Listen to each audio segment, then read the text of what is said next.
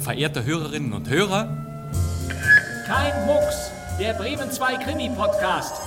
Hier ist die Polizei! Was ist denn eigentlich los? FBI, Mord? Kennen Sie diesen Mann? Das ist meine Sekretärin. dann war's Mord. Nein. Nur das gibt's doch nicht. Es war ein Unfall. Will man mir was anhängen? Ja? Ich weiß, wer der Mörder ist. Nein, das darf doch nicht sein. Ich habe ihn nicht umgebracht. Ich... doch hier bloß die Haushälterin. Wer ist der Mörder? Nein, Sagen Sie es nicht. das heißt ja. Ich will draufkommen, wer der Mörder ist. Aber kein Mucks, das sage ich Ihnen. Und damit herzlich willkommen, meine sehr verehrten Damen und Herren. Es ist wieder einmal Zeit für Kein Mucks, Ihren Bremen 2 Podcast mit Kriminalhörspiel Schätzchen. Jede Woche eine neue Kuriosität aus dem Archiv, überall, wo es Podcasts gibt, zum Beispiel in der ARD Audiothek. Mein Name ist Bastian Pastewka. Und was ist diesmal los? Was hat das zu bedeuten? Können Sie mir das erklären? Nein, ich doch nicht. Ja, sagen Sie mal, was denken Sie sich eigentlich? Auf dem Programm steht wieder einmal ein Radiorätsel aus der Feder des Bremer Autors Arnold E. Ott. Diesmal eine Aufnahme von 1974. Jetzt hören Sie mir mal zu. Sie sollen stehen bleiben. Wer sind Sie? Und hier rollen schon wieder herrlich mucksige Krimi-Dialoge. Besuch nach Büroschluss, so heißt das Stück dieser Podcast-Ausgabe. Und den Radio Bremen Hörspieldauergast Friedrich Schütter haben Sie längst erkannt, oder? Wie sind Sie denn hier reingekommen? Wundervolle Klischeetexte. Was wollen Sie denn mit der Pistole? Man hat fast das Gefühl, in einer Kommissarfolge gefangen zu sein. Die Pistole. Warum? Als ich kam, war er schon tot. Sie war vor mir da. Ja. Ja, aber einer behält den Durchblick. Friedrich Schütter jetzt mit einem Klassikersatz. Achtung! Es ist allem Anschein nach jemand äh, erschossen worden. So sieht's aus. Bevor wir unseren Krimi gleich starten, bleibt uns nichts übrig, als Friedrich Schütter ein letztes Mal hier im Podcast hochleben zu lassen. Neben seinen unzähligen Einsätzen in Theater, Hörspiel und Fernsehen kommen wir auch diesmal um seine größte Synchronrolle nicht herum. Ich habe drei Söhne, eine Tochter leider nicht, bedauerlicherweise. Frauen sind für Männer schwer zu verstehen, sie sind sehr empfindlich. Die ewige Bonanza-Western-Serie, natürlich ist das Friedrich Schütter als Lorne Green alias Ben Cartwright. Kommt einmal noch. Ihr bleibt hier und passt gefälligst auf die Pferde auf, die wir gestern gekauft haben. Es genügt mir, wenn einer von meinen Söhnen Dummheiten macht. Joe wollte in Yuma ein Pferd kaufen. Was ist los? Ein Pferd will er kaufen? Wir haben gerade so viele Pferde gekauft, dass wir nicht mehr wissen, wohin damit. Aber das genügt nicht. Meine Söhne müssen unbedingt noch eins kaufen. Ben Cartwright erteilt seinem Sohn Hoss hier eine Lektion in Sachen Pferde. Über 400 Bonanza-Folgen hat es gegeben und Friedrich Schütter sprach in jeder einzelnen davon. Seine Stimme ist untrennbar mit dem Wilden Westen verbunden. Los, Leute, kein Unsinn, abhalten! Und dass sich keiner umdreht. Friedrich Schütter gehört zu den drei großen deutschen Western-Synchronbässen der 60er bis 80er Jahre. Nicht zu verwechseln mit dieser Stimme hier. Die Flossen von den Scheinen, sonst puste ich dir die Ohren durch. Auf Flunkern beim Spiel steht ein Loch im Kopf. Was, Jungs? Allerdings, das ist Wolfgang Hess, auch eine veritable Western-Schurkenstimme und natürlich Bud Spencer. Hier in diesem Ausschnitt trifft Hess wiederum auf Friedrich Schütter. Ich höre wohl nicht richtig. Das ist ja eine ganz neue Melodie von unserem Marshall. Hat ganz vergessen, wer hier der Boss ist. Leg die Kanonen bald auf den Boden poltern! Herrliches Synchrondeutsch aus alter Zeit, doch unser Duell der großen deutschen Western-Synchronstimmen ist noch nicht entschieden. Ich verstehe Sie nicht. Denn neben Friedrich Schütter und Wolfgang Hess gibt es auch noch diese Stimme. Verschlaft mir nicht wieder den Einsatz. Wenn der Kerl in Reichweite ist, gleich ins Fadenkreuz genommen. Und sobald er zur Hüfte fasst, Blattschuss. Wir haben Friedrich Schütter, wir haben Wolfgang Hess und das ist der dritte rauchende Colt, Arnold Marquis natürlich, die Stimme von John Wayne. Wenn Sie Protest machen, sofort dem Marshall eine Ladung zwischen die Augen. Sowas kühlt ab. Verlasst euch drauf. Ist gemacht, Boss. Los, Männer, verteilt euch! Und hier, das haben Sie erkannt, traf Arnold Marquis wiederum auf Wolfgang Hess. Aber jetzt reicht es. Richtig, zurück zu Friedrich Schütter. Was für ein Buch liest du? Geschichte der Brandzeichen. Also, los geht's. Zeit für unseren Krimi. Besuch nach Büroschluss. Ein kniffliges Houdanit von Arnold E. Ott. Neben Friedrich Schütter hören Sie Uta Maria Schütze, Wolfgang Kaven, Dorothea Born und als Kommissar Herbert Steinmetz. Die Regie führt Günter Siebert.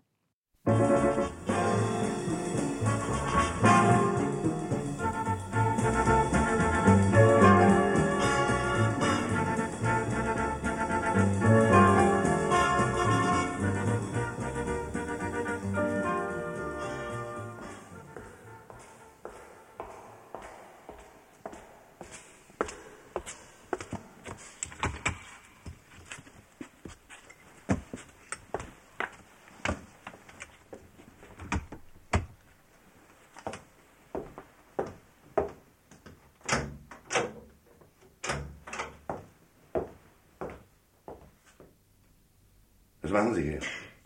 Ich? Ja, Sie. Suchen Sie was? Nein? Hier ist längst Büroschluss. Mittwochs machen wir um 14 Uhr zu. Also, was wollen Sie?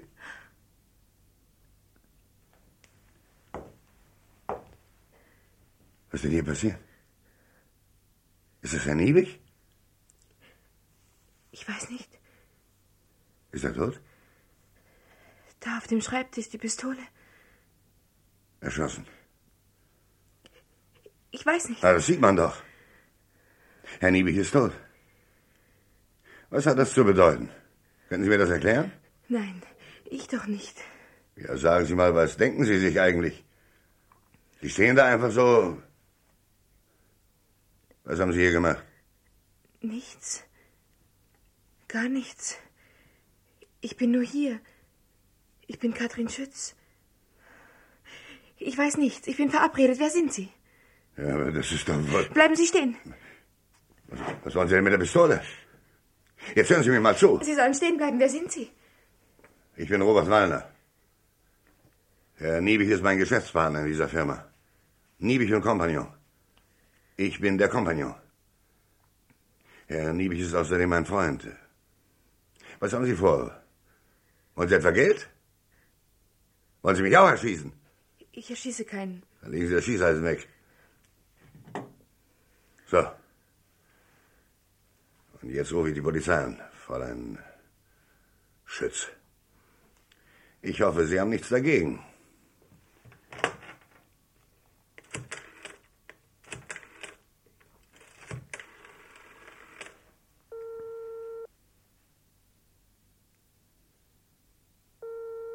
Ach, da meldet sich wieder niemand. Kriminalpolizeizentrale. Ja, hier, Wallner. Es ist allem Anschein nach jemand äh, erschossen worden. Würden Sie bitte. oh, Wallner, Äh, Ja, Robert Wallner. Adresse. Bürohaus Langenstraße 149, 6. Stock. Firma Niebig und Co. Hier ist ein Toter. Ja, bleiben Sie bitte dort und warten Sie. Ja, äh, danke. Die werden gleich kommen. Ah, Sind wohl ziemlich mit den Nerven fertig, was? Äh, wir warten die Mann im Vorzimmer. Kommen Sie. Die Tür können wir hier offen lassen. Setzen Sie erstmal hin. Rauchen Sie? Ja, bitte.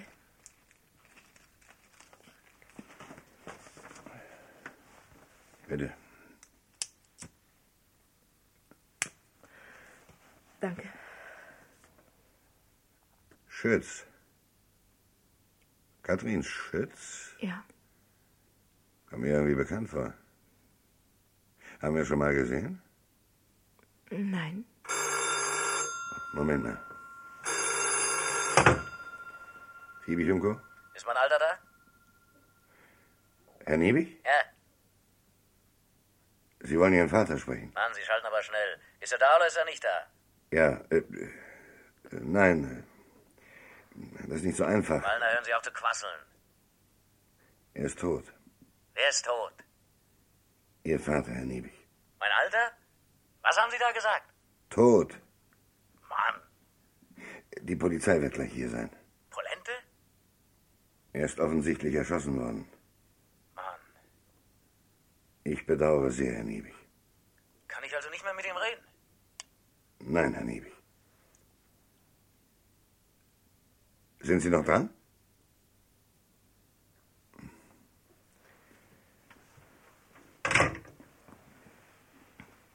Das war Thomas Niebig, sein Sohn. Unter uns gesagt, ziemlicher Taugenichts. Naja, lassen wir das.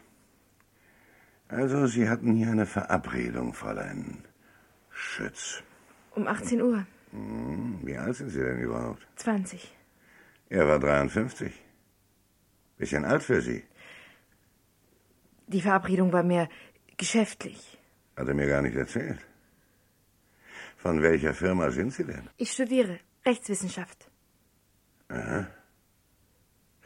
Sagen Sie mal, wie sind Sie denn hier reingekommen? Ich meine, hat er Ihnen die Tür aufgemacht? Möchten Sie mich vernehmen? Wollen wir das nicht der Polizei überlassen? Da kommt sie schon.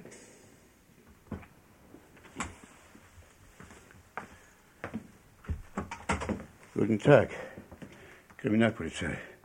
Ich bin Kommissar Schubert. Wer hat angerufen? Ich, Wallner. Und Sie? Schütz, Katrin. Ja, also die genauen Personalien nehmen wir später auf. Was ist passiert? Äh, nebenan, gleich neben dem Schreibtisch.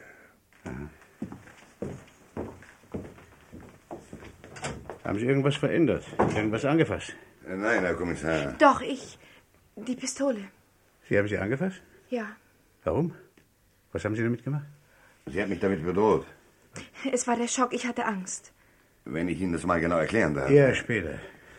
Kann mir einer von Ihnen sagen, wer der Tote ist? Herr Niebig Senior. Mein Kompagnon, Firma Niebig und Co. Als ich kam, war er schon tot. Sie war vor mir da. Hm. Äh, kann ich mal telefonieren? Bitte, Herr Kommissar. Danke.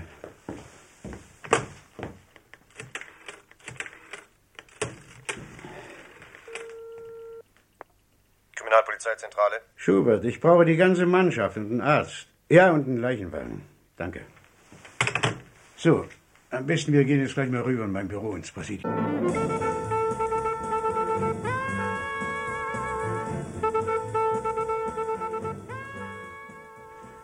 Freund Schütz, was wollten Sie bei Herrn Liebig im Büro nach Büroschluss? Ich wollte mit ihm reden. Über was? Muss ich das sagen? Es ist besser. Besser für wen? Die Wahrheit ist immer besser. Oder sagen wir fast immer. Kannten Sie Herrn Liebig? Ich habe ihn vorher noch nie gesehen. Warum sind Sie dann hingegangen, Frau Schütz? Es war eine Verabredung. Für 18 Uhr. Ach, zwischen Herrn Liebig und Ihnen muss es also irgendeine Beziehung gegeben haben.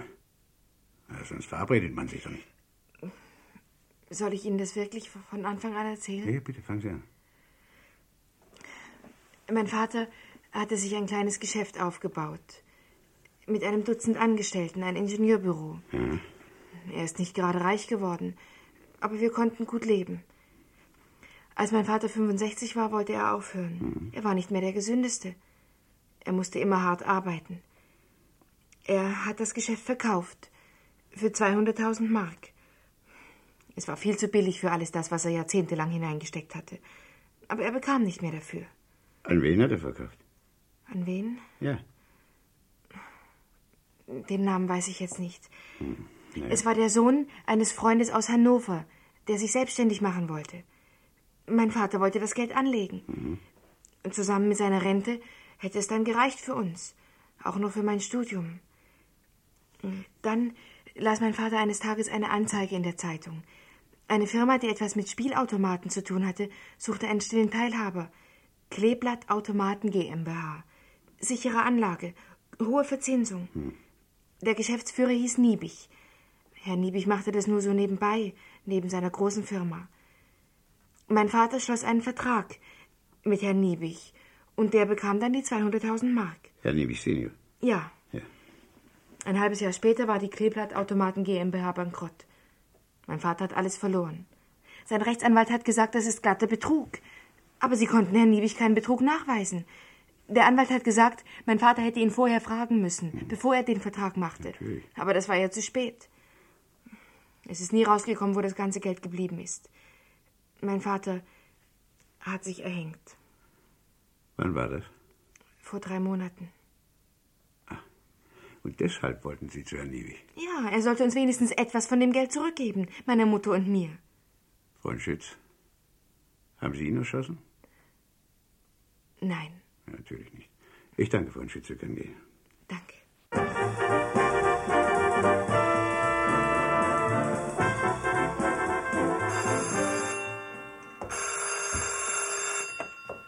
Thomas Liebig, Wallner, Sie wollen mir hoffentlich nicht vom Beileid und Anteilnahme erzählen. nein. Soll ich raten? Sie werden bestimmt drauf kommen. Geld. Genau. 9.428 Mark. Ohne Zinsen. Ihre Schuldscheine liegen vor mir. Papier, Wallner. Bei mir gibt's keine müde Mark. Sie haben geerbt. Ihr Vater war ein wohlhabender Mann. Noch nicht. Vielleicht hat er ein Testament gemacht und jemand anderen als Erben eingesetzt. Was weiß ich? Haben Sie nachgesehen? In seinen Papieren? Hab ich? Haben Sie auch im Safe nachgesehen? Ja. Und ich habe auch was gefunden, aber kein Testament. Sie haben was gefunden? Interessante Sachen. Wo ist eigentlich das Geld geblieben, das dieser Schütz in die Automatenfirma gesteckt hat? Sie wissen ja, der Vater von der kleinen Blonden. Die Firma hat Konkurs gemacht, wissen Sie das nicht? Was ist mit den 100.000, die Sie gekriegt haben? Ich? Es ist alles hier bei mir, was es so an Unterlagen gibt. Kontoauszüge, Quittungen und so weiter und so weiter. Wallner, ich verkaufe Ihnen den ganzen Papierkrieg für 100.000 Mark. Was reden Sie denn da? Kommen Sie morgen Abend zu mir. Oder soll ich den ganzen Kram an die Kripo schicken? Abteilung Wirtschaftskriminalität. Soviel ich weiß, haben die sich mal dafür interessiert. Das ist Erpressung. Sie sind doch Geschäftsmann. Sagen wir also morgen 20 Uhr in meiner Wohnung.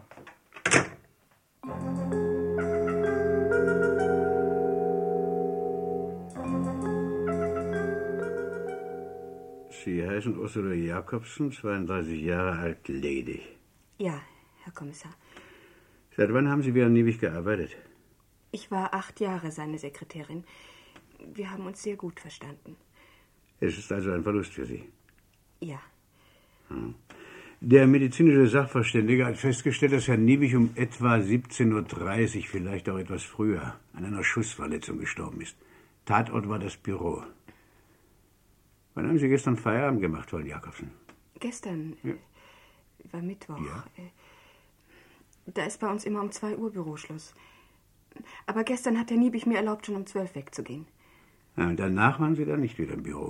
Nein, Herr Wallner ist mit mir in die Lüneburger Heide gefahren. Der Partner von Herrn Niewig.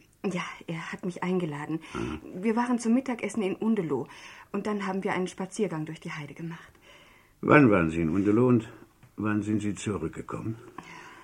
Müssen Sie das so genau wissen? Ist das nötig? Ja, Ah, ich muss eine Menge Fragen stellen, die vielleicht unnötig sind. Aber das weiß ich erst später, wenn ich an irgendeiner Stelle auf die Wahrheit gestoßen bin. Und die suche ich noch, Frau Jakobsen. Hm, Na gut. Wir waren ungefähr um halb zwei in Undeloh. Wir hatten nicht viel Zeit, weil Herr Wallner noch wieder in die Firma musste. Herr Wallner hat mich mit seinem Wagen nach Hause gebracht. Ich war gegen 18 Uhr zu Hause. Und dann ist Herr Wallner noch wieder ins Büro gefahren. Sind Sie sehr eng mit ihm befreundet? Wir wollen heiraten, Herr Kommissar. Mhm. Ja, wenn Sie so lange für Herrn Niebig gearbeitet haben, dann wissen Sie doch sicher einiges über ihn. Ich meine, er hatte ja Feinde. Feinde? Ja. Äh, Ja, das weiß ich nicht.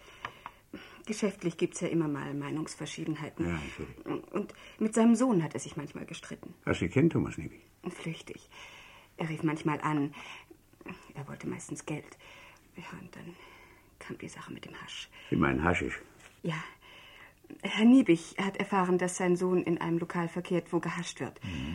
Seitdem hat er ihm kein Geld mehr gegeben. Herr Wallner hat ihm dann manchmal etwas geliehen, aber das durfte Herr Niebig nicht wissen. Herr Wallner hat nie etwas davon wiedergekriegt. Aber er hat sich Schuldscheine geben lassen. Haben Sie vielleicht irgendeinen Verdacht, wer Ihren Chef getötet haben könnte? Nein. Nein, nein. Wie soll ich das wissen? Ja, natürlich. Äh, Ich danke, Frau Jakobsen. Ja, das wäre es im Augenblick.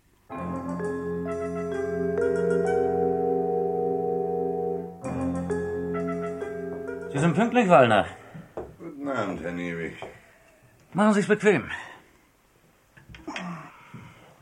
Na, was ist? Wenn ich richtig verstanden habe, wollen Sie mir ein Geschäft anbieten. Ja, da liegen Sie richtig. Sie machen noch gerne Geschäfte, oder? Zur Sache, bitte. Ja, wissen Sie, diese Katrin Schütz, die kenne ich zufällig. Die habe ich vor ein paar Wochen kennengelernt, im Beachschuppen. Ist ja auch egal wo. Also, wir haben uns kennengelernt. Die hat gehört, dass ich Niebig heiße und dass ich der Sohn vom alten Niebig bin. Und dann hat sie mir die Sache mit ihrem Vater erzählt. Die Sache mit der Automatenfirma und den 200 Mille. Und mit dem Selbstmord. Zur Sache, Herr Niebig. Ist doch eine Riesenschweinerei, was? Ich glaube nicht, dass Sie sich darüber ein Urteil erlauben können. Doch, kann ich, Wallner. Wie es der Zufall so will, bin ich nämlich auf diese Mappe hier gestoßen. Automaten GmbH. Und sehen Sie, jetzt weiß ich, dass die Firma schon kaputt war, als der Schütz mit seinen 200 Miller eingestiegen war. Und mein Vater und Sie haben das von Anfang an gewusst. Sie müssen bloß mal lesen, was da drin ist. Sauber geordnet. Da haben Sie alles, was die Kripo nicht gefunden hat. Hunderttausend an meinen Alten und hunderttausend an Sie. Und sechs Monate später, da haben Sie dann Konkurs angemeldet. Gesellschaft mit beschränkter Haftung. Prima Sache. Man nimmt das ganze Geld raus, dann geht die Gesellschaft pleite. Und da bleibt bloß noch die beschränkte Haftung übrig. Und die ist keine müde Mark wert. Man muss bloß alles schön vertuschen und ein paar Unterlagen verschwinden lassen. Feines Geschäft, Warner. Kann ich mal sehen? Klar, bedienen Sie sich.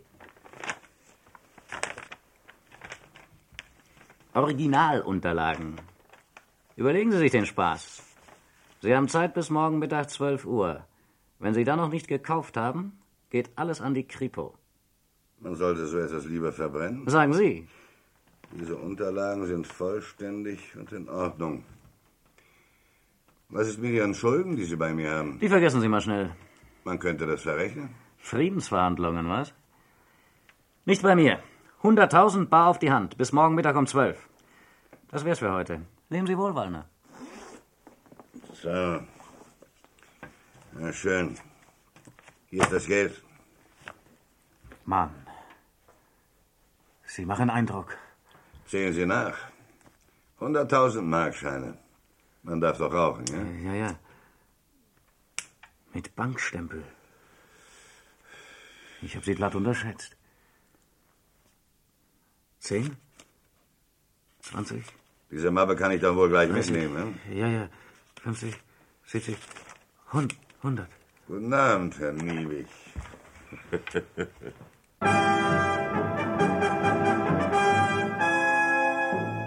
Thomas Niebig, 24 Jahre alt. Was sind Sie vom Beruf? Musiker, Herr Kommissar. Trompeter. Mein Alter wollte ja, dass ich Kaufmann werde. Aber ich habe heimlich Musikunterricht genommen. Ich wollte schon Trompeter werden, als ich zehn war. Haben Sie eine feste Anstellung? Also Staatsorchester ist bei mir nicht. Wir sind eine Gruppe, sechs Leute. Wir machen Pop und sowas, wenn Sie verstehen, was ich meine. Ja, mein Ältester ist 16. Er hat mir erzählt, Sie wären klasse als Jazztrompeter. Sie spielen doch in diesem Lokal da im Keller in der City, ja?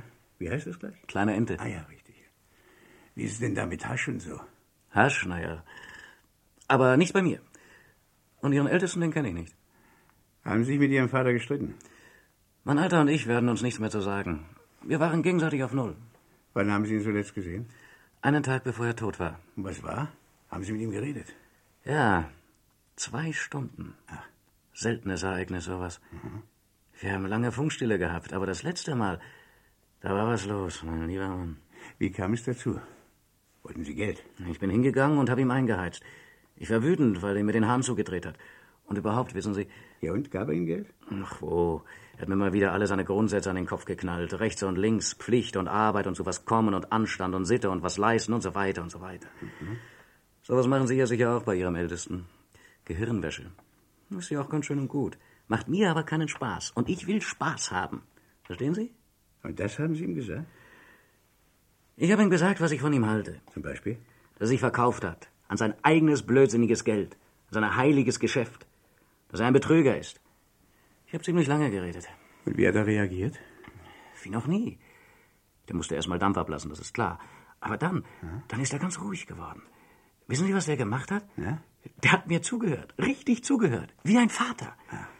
Und nach zwei Stunden, da hat er gemeint, er wird sich das alles sehr genau überlegen, was ich ihm da erzählt habe. Er ist aufgestanden, er hat mir die Hand gegeben und hat gesagt, ich werde bald von ihm hören. Ich war vollkommen sprachlos. Sie würden von ihm hören? Ja, Was hat er denn damit gemeint? Hm? ich weiß nicht. Er kann es mir jetzt auch nicht mehr sagen. Äh, Moment.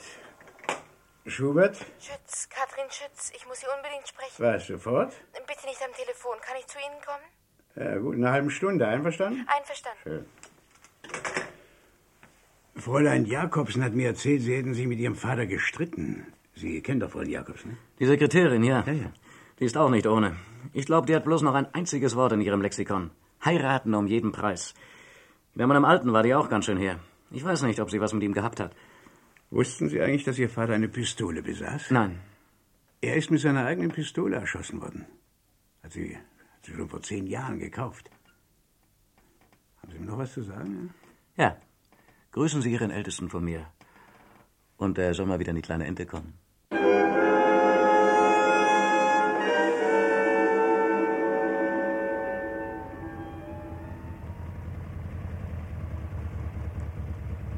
Also dann bis später, Uschi. Hm. Mach's gut, Robert. Kommst du zum Abendessen? Halb acht. Hm. Ich werde dich schrecklich verwöhnen, Schatz. Hoffentlich bleibt das auch so, wenn wir verheiratet sind. Dann wird's noch viel schlimmer. Also hier, Hier habe ich noch was. Ja? Diese Papiere. Das sind die Unterlagen über die Automaten GmbH. Ah ja, ich weiß Bescheid. Es ist besser, wenn diese Sachen nicht bei mir sind. Zeig sie niemandem. Hm. Du weißt überhaupt nichts davon. Woher hast du das? Der junge Liebig hat sie gefunden. Und ich habe sie ihm verdammt teuer abgekauft. Ich kann mir jetzt keine Schwierigkeiten leisten. Erstens geht es um die Firma. Und zweitens wollen wir bald heiraten. Das wollen wir. Bis nachher, Schätzchen. Tschüss. Tschüss.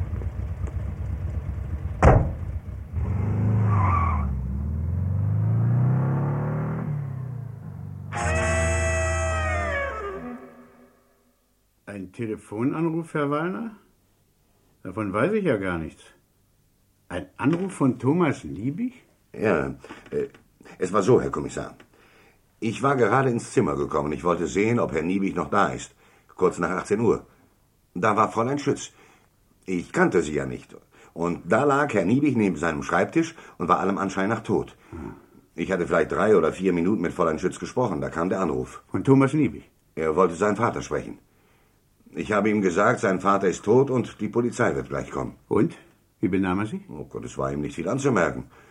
Aber Sie werden ja inzwischen wissen, wie es mit den beiden stand. Ja. Äh, wissen Sie übrigens auch, dass die Schütz mit Thomas Niewig bekannt ist? Ja, sie war gerade noch in ihrem Zimmer. Sie hat es mir erzählt. Ein seltsamer Zufall, Herr Kommissar. Ein etwas undurchsichtiges Mädchen, diese Katrin Schütz. Ja. Und was ist das für eine Geschichte mit den 100.000 Mark? Welche 100.000 Mark, Herr Kommissar? Oh, Freund Schütz hat es mir berichtet. Es ist ja sehr anständig von Ihnen, dass Sie ihr die Hälfte von der Summe zurückgegeben haben, die der Vater von Fräulein Schütz bei dem Konkurs der Spielautomatenfirma verloren hat. Aber ich möchte wissen, was dahinter steckt. Haben Sie das freiwillig getan oder, oder hat man Sie erpresst? Ja, was soll ich darauf antworten? Danach müssten Sie am besten Herrn Niebig fragen. Der hätte nämlich die Firma Niebig und Co. ohne Rücksicht auf Verluste unmöglich gemacht, wenn ich nicht gezahlt hätte. Die Firma hätte dabei draufgehen können. Einen Augenblick. Herr Niebig. Setzen Sie sich. Sie kennen sich. Ja. Herr Niebig, ich habe jetzt erst erfahren, dass Sie im Büro Ihres Vaters angerufen haben, kurz nachdem Ihr Vater gestorben war. Sie wissen noch lange nicht alles. Wieso hat Herr Wallner Ihnen die 100.000 Mark gegeben? Wer hat Ihnen das aufs Brot geschmiert? Wallner, der bestimmt nicht. War das die Schütz? Na, dann wollen wir Sie doch auch am besten gleich dazu holen. Einen Augenblick. Winkelmann? Ja, Schubert hier. Ach, schicken Sie mir doch das Fräulein Schütz mal rein. Ist die andere auch schon da? Ja, Herr Kommissar. Ja gut, die soll noch warten. Also, wie war das mit den 100.000? Ein Geschäft. Schweigegeld. Schweigen ist Gold. Trompeten sind teuer. Was Sie wollen nichts sagen. Kein Wort. Herr Wallner? Bedauere, Herr Kommissar. Ja, bitte? Na, Äh, Nehmen Sie Platz, Fräulein Schütz. Danke. Einen Augenblick.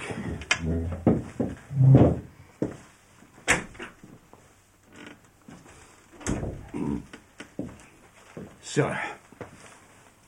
Das sind die 100.000. Fräulein Schütz hat sie mir freundlicherweise überlassen. Leihweise natürlich. Immer die Weiber, dass die nicht den Mund halten können, dass die immer quatschen müssen. Ich musste es sagen. Ich nehme nicht einfach stillschweigend 100.000 Mark, wenn das vielleicht was mit einem Mord zu tun hat. Ja, ich habe es erzählt. Und ich sage alles, Herr Kommissar. Ich habe Thomas Niebig die Geschichte mit meinem Vater erzählt, als ich erfahren habe, wer sein Vater ist. Und ich habe ihn beschimpft, weil er der Sohn ist. Und er hat mir recht gegeben. Er hat gesagt, sein Vater ist ein Betrüger. Und er hat mir versprochen, dass ich eines Tages das Geld wiederbekäme. Gestern Abend hat er mir die Hälfte gebracht. 100.000 Mark. Er hat gesagt, die andere Hälfte kriege ich auch noch. Ja, wie ist das nun mit der anderen Hälfte, Herr Nibi? Ich habe die Sprache verloren. So, na vielleicht finden Sie sie wieder, wenn ich Ihnen sage, aus den Geschäftsunterlagen ergibt sich, dass Ihr Vater an seinem Todestag 100.000 Mark von seinem Firmenkonto abgehoben hat. Vielleicht war das die andere Hälfte. Vorsicht, Warner. Ich warne Sie. Na, fragen wir vielleicht mal von Jakobsen. Sekretärinnen wissen oft mehr. Einen Augenblick. Winkelmann? Ja, Schubert hier. Jetzt die andere Dame, bitte. Jawohl, Herr Kommissar. Fräulein Jakobsen kann uns vielleicht auch sagen, wo Herr Niewig die Pistole aufbewahrte. Im Panzerschrank, Herr Kommissar. Und der steht im Vorzimmer, im Zimmer von Fräulein Jakobsen. Das war allgemein bekannt. Und die Zahlenkombination für den Panzerschrank, die war im ganzen Büro ein offenes Geheimnis. Übrigens hat Herr Niewig Junior auch mal ein Jahr bei uns gearbeitet. Damit Sie auch mal eine Freude haben, Herr Kommissar. 3, 17, 3. Das ist die Kombination. Die weiß ich sogar noch von damals. Ja, aber von der Pistole haben Sie nichts gewusst, das. Das sagten Sie mir doch. Was geht mich die Pistole von meinem Alten an? No, er ist immerhin damit erschossen worden. Wenn das alles ist, was Sie rausgefunden haben. Ja, herein. Guten Tag. Äh, setzen Sie sich, Freund Jakobsen. Danke. So, und jetzt wollen wir mal alle mal auspacken. Fräulein Schütz, wie kam es dazu, dass Sie zu Herrn Niebig ins Büro gegangen sind? Sein Sohn hat mich angerufen. Er hat gesagt, dass sein Vater mich um 18 Uhr erwartet. Herr Niebig, jetzt sind Sie dran, bitte. Na schön. Ich habe Ihnen ja erzählt, ich habe zwei Stunden mit dem Alten geredet. Ich habe ihm auch gesagt, solange er die Schwanerei mit den 200.000 Mark nicht in Ordnung bringt, die er von diesem Schützer ergaunert hat, so lange will ich sowieso nichts mehr von ihm wissen. Und ich habe ihm gesagt, am nächsten Tag um 18 Uhr schicke ich ihm die Tochter ins Büro. Das habe ich dann auch gemacht. Fräulein Jakobsen, ist Ihnen bekannt, dass Herr Niebig, Ihr Chef, an seinem Todestag 100.000 Mark abgehoben hat? Ich kann mich nicht erinnern. Und Sie, Herr Wallner? Nein, tut mir leid. Offensichtlich haben Sie auch 100.000 Mark abgehoben. Allerdings. Wo denn? Bei der Handelsbank. Kann ich das nachprüfen? Selbstverständlich. Sie befreien die Bank von der Schweigepflicht. Wenn Sie das wünschen. Kontonummer? 10 8 96 5. 10, 8, 96, 5. Einen Augenblick. Winkelmann? Ja, Schubert hier. Herr Winkelmann, rufen Sie bitte die Handelsbank an und sagen Sie, ich brauche eine Auskunft über das Konto Wallner. 10 8 96 5. Haben Sie? Auskunft über das Konto Wallner, ja. Ja, der Kontoführer soll sobald wie möglich anrufen. Es eilt. Danke. Ach, ähm, Herr Kommissar, ich, ich möchte etwas klarstellen. Bitte, Herr Wallner. Herr Niebig hat mir das Geld gegeben. Herr Niebig Senior. Mein Partner. 100.000 Mark. Also nicht die Handelsbank. Nein. Sie haben mich also belogen. Warum? Fräulein Jakobsen kann bestätigen, dass Herr Niebig mir das Geld gegeben hat. Mehr möchte ich dazu nicht sagen. Ich habe meine Gründe, Herr Kommissar. Wie ist das, Freund Jakobsen? Ja, Herr Wallner hat ganz recht. Ich, ich kann das bestätigen. So, jetzt hören Sie mal zu. Herr Wallner wird zunächst mal dieses Zimmer verlassen und so lange draußen warten, bis Sie, Fräulein Jakobsen, mir das ganz genau erklärt haben.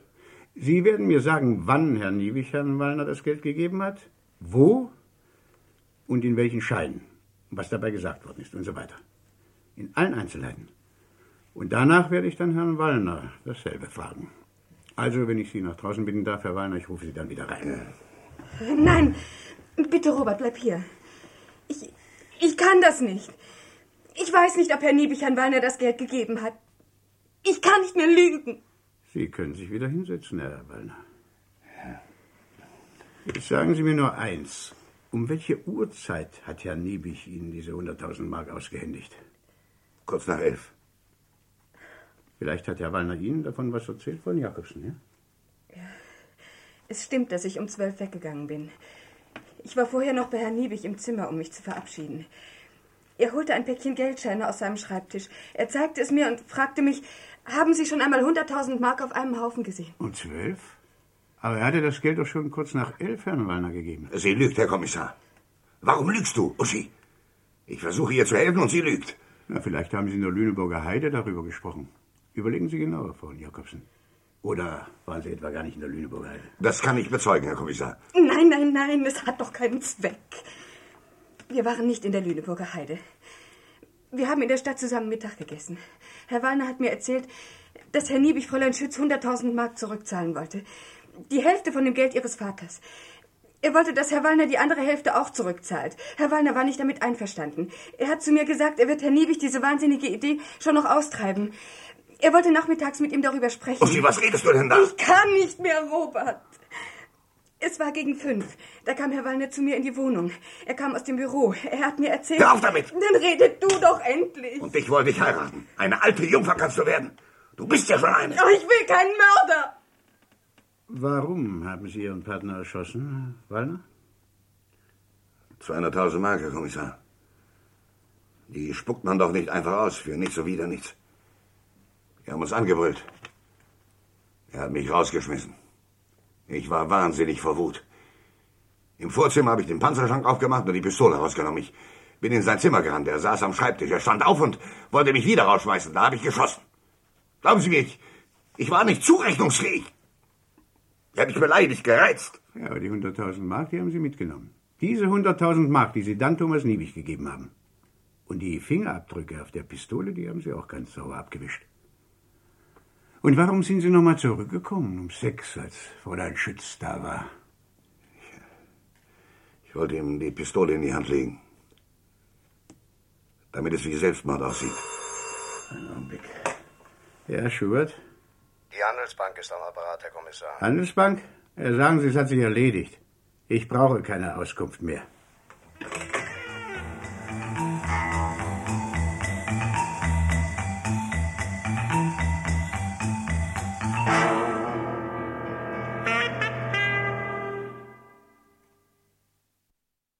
Sie hörten Besuch nach Büroschluss von Arnold E. Ott.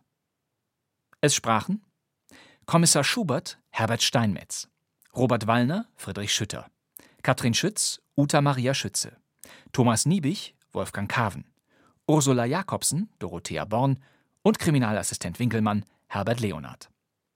Die Regie hatte Günter Siebert und dieses Hörspiel lief erstmals am 18. Juli 1974 bei Radio Bremen. Aber jetzt reicht es. Und damit darf ich mich verabschieden. Meine Damen und Herren, darf ich Sie dann einladen zum Hörspiel heute in einer Woche und Ihnen gleichzeitig danken für Ihre Teilnahme am heutigen Tage.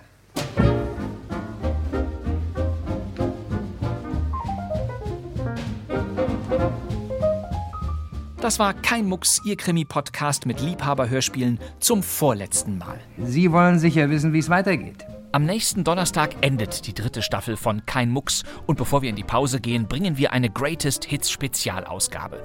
Über 90 Minuten lang blicken wir auf bedeutende Krimiserien der 50er und 60er Jahre zurück. Wir lassen alle Radio Bremen All-Star Hörspielsprecherinnen und Sprecher noch einmal zu Wort kommen und wir lauschen den Abenteuern von Dickie Dick Dickens und Sherlock Holmes. Einverstanden? Das ist doch Wahnsinn, was Sie da tun. Ja. Kein Mucks. Diese und alle bisherigen Episoden stehen nach wie vor in der ARD Audiothek, auf bremen2.de und überall sonst. Und damit danke ich Ihnen fürs Zuhören. Das wär's für heute. Mein Name ist Bastian Pastewka, ich sitze im neuen Funksaal von Radio Bremen. Und wir hören uns wieder in der letzten Folge von Kein Mucks. Bis dann. Tschüss.